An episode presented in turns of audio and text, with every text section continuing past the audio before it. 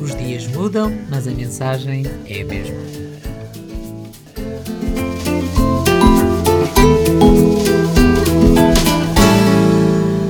Olá, malta do café, tudo bem por esses lados? Como é que vocês estão? Hum? Contem-me tudo. Não hesitem em deixar mensagem nas redes sociais, em falar comigo. Eu gosto sempre de ouvir as vossas ideias, o vosso feedback, as vossas sugestões. Ajudam-me também a perceber o que é que vocês gostam de ouvir, o que é que preferem. Esta semana eu quero ir convosco aos basics da nossa fé. E não deixem que a expressão vos desmotive, nem assumam que é algo simplista só porque se trata do básico. É talvez o essencial, o fundamental. É isso que eu quero dizer. Precisamos de saber de forma clara e simples quais os fundamentos da mensagem da nossa fé. Assim vai ser um exercício partilhado uh, da partilha das boas notícias, tanto meu como vosso. Vamos rever a mensagem que Jesus nos instrui a proclamar, que é a mesma e que nunca mudou. Ainda temos uma mensagem para partilhar com todas as pessoas. E a mensagem, essa, é a mesma. Vamos lá. Aviso-vos já que este episódio vai ter um formato assim um bocadinho mais de conversa de café, onde eu estou basicamente a soltar as ideias acerca de desta questão da mensagem, do que é que são os, os pontos básicos da fé, e vou articulando as ideias ao mesmo tempo, portanto não esperem algo muito organizado.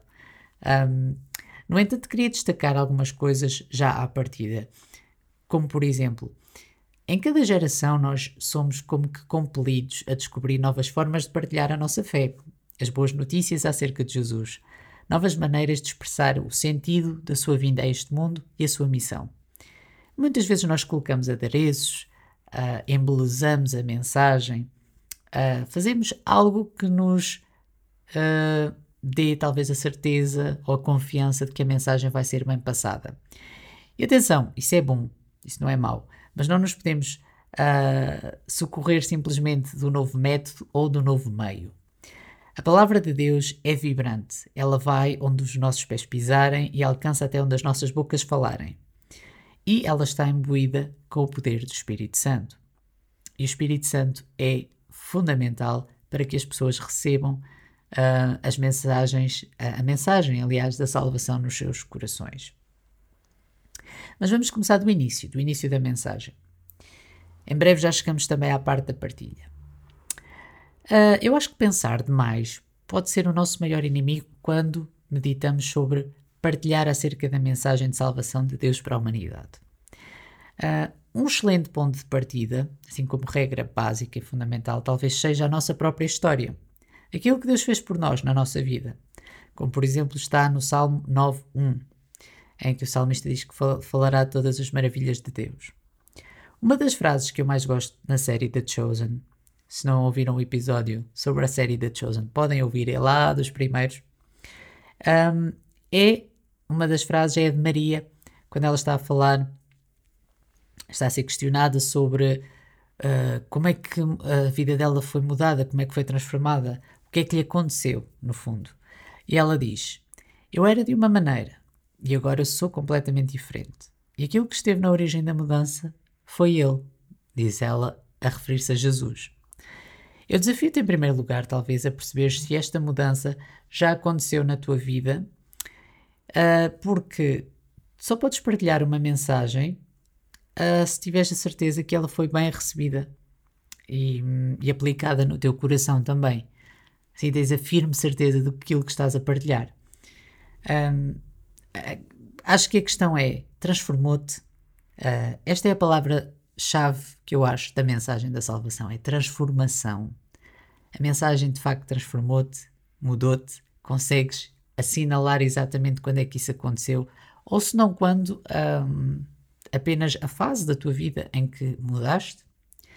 Então, tendo esta nossa história de transformação, nós podemos muitas vezes iniciar a conversa acerca da salvação que nos foi dada. É o chamado testemunho, certo? Se falamos da nossa história, é imprescindível nós falarmos daquele que, tal como Maria, nos mudou. Afinal, é ele que está entre o nosso antes e o depois. O nosso antes é o agora de muita gente. É uma vida afastada de Deus, alienada, em que Deus é hum, ou alguém desinteressante, ou alguém que não existe, um, ou é um conceito, ou é uma desculpa. Portanto, existem muitas categorias onde as pessoas aplicam Deus quando não o conhecem. Um, e o nosso coração, nesse estado, é um, onde somos levados por todo o tipo de desejos. É o conhecido, uh, nós vivemos para ser felizes, ou descobrir a nossa própria verdade, ou o nosso propósito, ou então é rejeitar esses conceitos e perguntas e viver numa espécie de vácuo neste mundo. Mas é isto, a independência de Deus é separação, é estarmos indiferentes à sua presença. E nós fomos feitos para nos relacionarmos com Ele desde o início. Isto deve ficar vincado para as pessoas quando nós queremos partilhar a mensagem da salvação. É que hum, nós não estamos aqui do nada, nós fomos criados à imagem e semelhança de Deus para nos relacionarmos com Ele, para termos intimidade com Ele. E depois a nossa própria história vai servir como que um trampolim para a história de toda a humanidade, que nós temos que explicar quando explicamos a mensagem da salvação. Porquê? Porque é importante nós explicarmos que Deus nos criou à sua imagem e semelhança, mas que nós desobedecemos. Um, nós viramos-lhe viramos as costas e o pecado entrou no mundo e entrou na vida de cada um de nós através do primeiro homem e da primeira mulher. Um, claro que há diferentes contextos onde podemos partilhar mais ou menos da história e desta informação, mas, regra geral, nós precisamos de apontar para a causa. E as pessoas estão atentas e as pessoas sabem um, alguns pormenores acerca, acerca disto.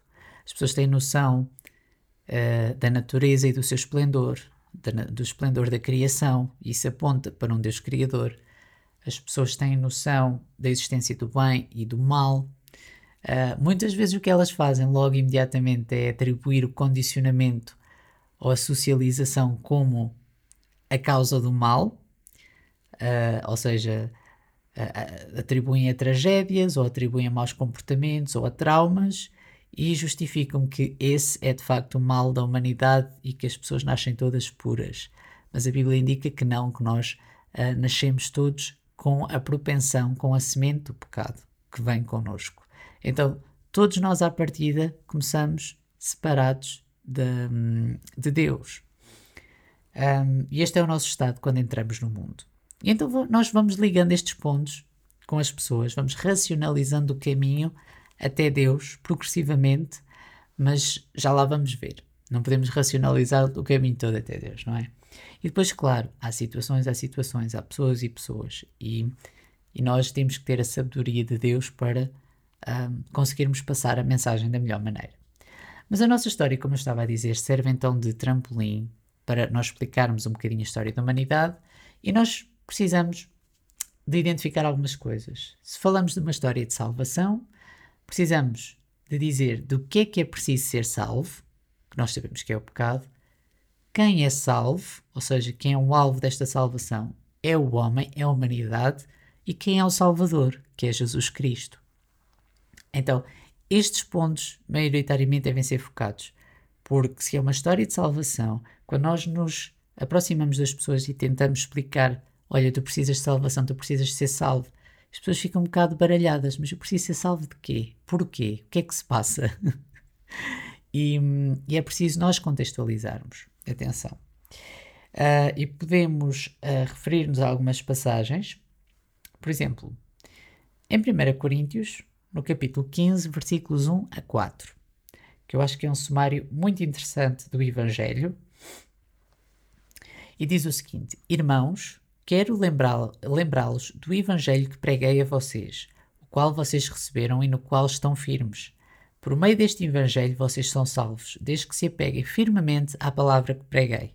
Caso contrário, vocês têm crido em vão. Pois o que primeiramente lhes transmiti foi o que recebi: que Cristo morreu pelos nossos pecados, segundo as Escrituras, foi sepultado e ressuscitou no terceiro dia, segundo as Escrituras. Portanto, nós aqui temos um resumo já do que é que são as boas notícias, qual é que é o Evangelho, quais são as boas novas. E é que Cristo morreu pelos nossos pecados, e aqui o autor já está uh, já está a resumir tudo isto. Nós estamos a falar, ou eu estava a falar numa perspectiva de alguém que tinha um completo desconhecimento do que Deus vai fazer por nós, mas aqui ele estava a falar para uma igreja, ok? Está a fazer um resumo do Evangelho. Então, Cristo morreu pelos nossos pecados. O nosso problema de que é que é preciso ser salvo é o pecado. Porque todos pecaram e destituídos estão da glória de Deus, diz a Bíblia. Ou seja, nós estamos separados da presença da glória de Deus. Não podemos ter comunhão com Ele à partida. Então nós precisamos ser salvos do pecado que domina a vida de cada pessoa que está nesta terra. É algo que está dentro de nós. É, é a tragédia, é o lado negativo, é o lado uh, da destruição, é o lado que não é natural. Que todos nós sabemos identificar, mas de alguma maneira somos iludidos pela própria natureza do pecado. Eu já falei isto no último episódio, se quiserem ouvir. Então, precisamos de ser salvos do pecado e só alguém que nos pudesse substituir, que pudesse interceder por nós, que se pusesse no nosso lugar, é que poderia, de facto, um, salvar-nos do pecado. E já vamos ver isto. Quem é salvo? Quem é salvo somos nós, a humanidade, que Adão e Eva pecaram, mas nós todos um, descendemos deles, somos imperfeitos, trazemos esta doença, esta imperfeição e precisamos todos, todos, sem exceção, da salvação de Jesus Cristo. Eu já dei aqui o terceiro ponto: quem é o Salvador é Jesus Cristo, o enviado de Deus, o Messias, aquele que estava prometido que viria salvar a humanidade, o Cordeiro de Deus, que iria tirar o pecado do mundo. Então, nós vamos identificando estas coisas e podemos ir mais a fundo ou menos a fundo com cada uma das pessoas, mas não podemos prescindir desta mensagem que deve ser a mesma. Um, evitarmos, talvez, muitos floreados, muita complexidade, para dizermos o básico: nós somos pecadores, desde que pomos os pés neste mundo, desde que entramos, pecamos, ficamos separados de Deus, as nossas transgressões, as nossas falhas, as nossas imperfeições separam-nos do nosso Deus, que é perfeito, que é santo, que é justo, que é o nosso Deus Criador, e tem que haver uma, alguém que nos ajude a reconciliar com Deus, porque as duas naturezas não conseguem uh, coexistir. Então, Jesus, Deus, feito homem, veio colocar-se no lugar para um, ser o nosso intercessor, o nosso mediador, aquele que um, nos ajuda a chegar a Deus através de uma vida vivida sem pecado e tendo morrido, tendo sido o sacrifício máximo por cada um de nós. Porque um, Deus exige sacrifício, Deus exige que, hum, que haja hum, expiação do pecado. E então nós precisamos, nós precisávamos e precisamos de Jesus na nossa vida para esse efeito também. Em 1 João 4, 9 a 10 diz: Foi assim que Deus manifestou o seu amor entre nós. Ele enviou o seu Filho unigênito ao mundo para que pudéssemos viver por meio dele. Nisto consiste o amor, não em que, nós, em que nós tenhamos amado a Deus, mas em que Ele nos amou e enviou o seu Filho como propiciação pelos nossos pecados. Portanto, não partiu de nós um, esta missão de resgate de Jesus, partiu de Deus, partiu de, da Trindade Divina, que em comum acordo decidiram que valeria a pena enviar Jesus para salvar cada um de nós. Amém? E depois um, dizer as, estas coisas às pessoas e e pintar com a nossa experiência pessoal com Deus. Acho que é importante. Portanto, contar esta história da salvação, apresentar quem é que fez a mudança da nossa vida e mostrar os frutos dessa mudança na nossa vida. Não esquecendo de que nós somos os representantes de Deus na Terra e temos a missão não só de proclamar as boas novas, mas de mostrar como é a vida no reino de Deus. A nossa mensagem é uma de reconciliação. É de salvação dos nossos pecados através de Jesus Cristo, é o reatar do relacionamento com Ele. E deve ser hum, feita de várias maneiras. Em verdade, não nos devemos desviar nem para a direita nem para a esquerda daquilo que Deus nos ensina. A verdade deve ser o nosso objetivo e é aquilo que nós carregamos nesta terra e deve ser a marca de, de nós partilharmos a mensagem com verdade e exatidão. Depois, deve ser partilhada também em palavras. Jesus proclamou as boas novas da salvação. Ele diz: As minhas palavras são espírito e vida, elas estão imbuídas com o Espírito Santo. E não nos podemos esquecer que é o Espírito de Deus que convence as pessoas. Nós proclamamos, nós partilhamos, mas é o Espírito de Deus, através das nossas palavras, através das palavras que são as palavras de Deus que nós proclamamos, que bate à porta dos corações e os convence do pecado, da justiça e do juízo. E isto tudo deve ser feito em amor, porque é o amor de Cristo que nos compela a amar o próximo como a nós mesmos. E hum, não existe um cristianismo que busque voluntariamente a condenação. O cristianismo está alicerçado numa missão de resgate de um Deus que irrompe pela eternidade em direção a este mundo afligido e contaminado pelo pecado. E nós temos o privilégio de fazer parte desta missão. Eu espero que se sintam motivados a partilhar esta mensagem. Não se esqueçam, a mensagem é a mesma. A mensagem é a mesma. E é simples. Deus ainda salva pecadores. Espero que fiquem todos bem, tenham gostado. Beijinhos, abraços e até para a semana. Bye!